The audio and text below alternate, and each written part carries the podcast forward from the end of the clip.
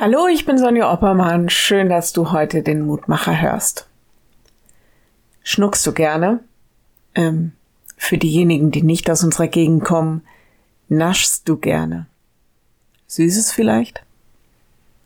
Könntest du dir vorstellen, dass die Weisung und die Ordnung Gottes nicht einfach nur als Regeln und Verbote und Gebote zu verstehen sind, sondern als etwas absolut Wohltuendes.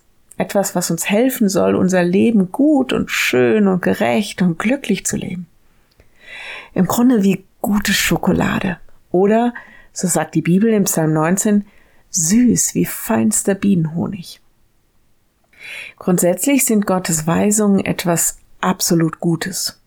So wie er alles ordnet, in seiner Vollkommenheit, haben wir eigentlich eine gute Richtschnur, an der wir uns orientieren können. Deshalb sieht die Bibel im Gesetz bzw. im Willen Gottes etwas absolut Gutes, Kostbares, Zuverlässiges, sogar etwas, was uns Kraft gibt.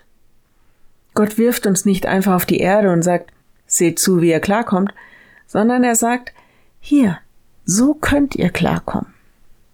Losung heute ist aus diesem Psalm 19 und sie spricht davon, dass durch die im Grunde einfachen Weisungen Gottes unser Herz mit Freude erfüllt wird.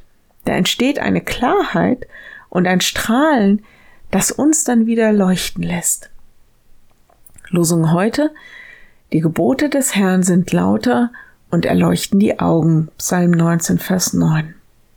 Ich wünsche mir das, dass ich den Willen Gottes nicht als Last empfinde, sondern als etwas Gutes, was er uns gibt, damit wir Freiheit und Gerechtigkeit und Güte und Frieden erleben können, und zwar wir alle. Eigentlich etwas Wunderbares. Ich lade dich ein, noch mit mir zu beten. Lieber Herr, danke, dass du uns sagst und zeigst, wie wir leben sollen. Dass deine Menschen dir nicht egal sind, sondern dass du uns zeigst, wie Frieden und Freiheit, Wohlstand und Gerechtigkeit in dieser Welt Raum findet. Und wir merken, wir schaffen es nicht alleine, deinen Willen zu tun. Schenke uns, dass wir durch deinen Geist da immer stärker werden und auch mutiger und dass wir auch Freude daran haben, dir nachzufolgen und dir zu gefallen. Herr, wir bitten dich für alle, deren Rechte mit Füßen getreten werden, dass sie Gerechtigkeit erfahren. Lass uns mutig für andere einstehen und in unseren Möglichkeiten suchen, was dem Frieden dient. Amen.